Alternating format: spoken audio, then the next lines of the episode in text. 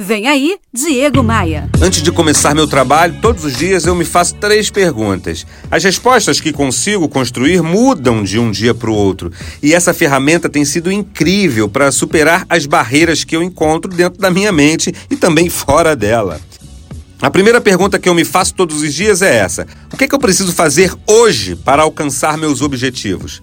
A minha proposta com essa pergunta é que você identifique as suas responsabilidades diárias, tanto as de curto prazo quanto as de longo prazo, e planeje o seu dia, hora a hora, de acordo com essas responsabilidades.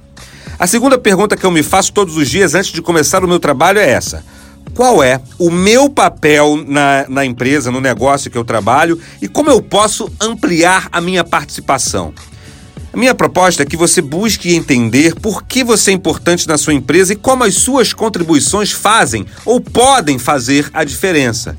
Isso te permite enxergar claramente o esforço que você precisa executar para atingir os seus objetivos. E a terceira pergunta que eu me faço é essa, ó. Eu tenho domínio sobre as interferências que prejudicam a minha produtividade ou as interferências me controlam? Eu vou deixar isso mais claro para você, ó. Repare o quanto as distrações do dia impactam negativamente a sua produtividade.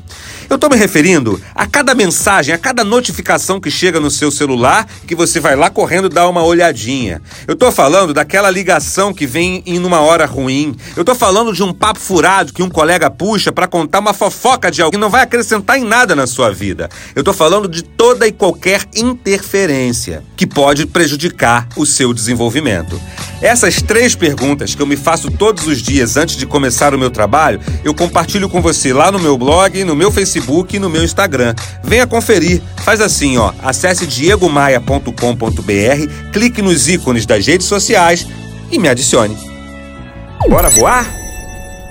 Você ouviu Diego Maia.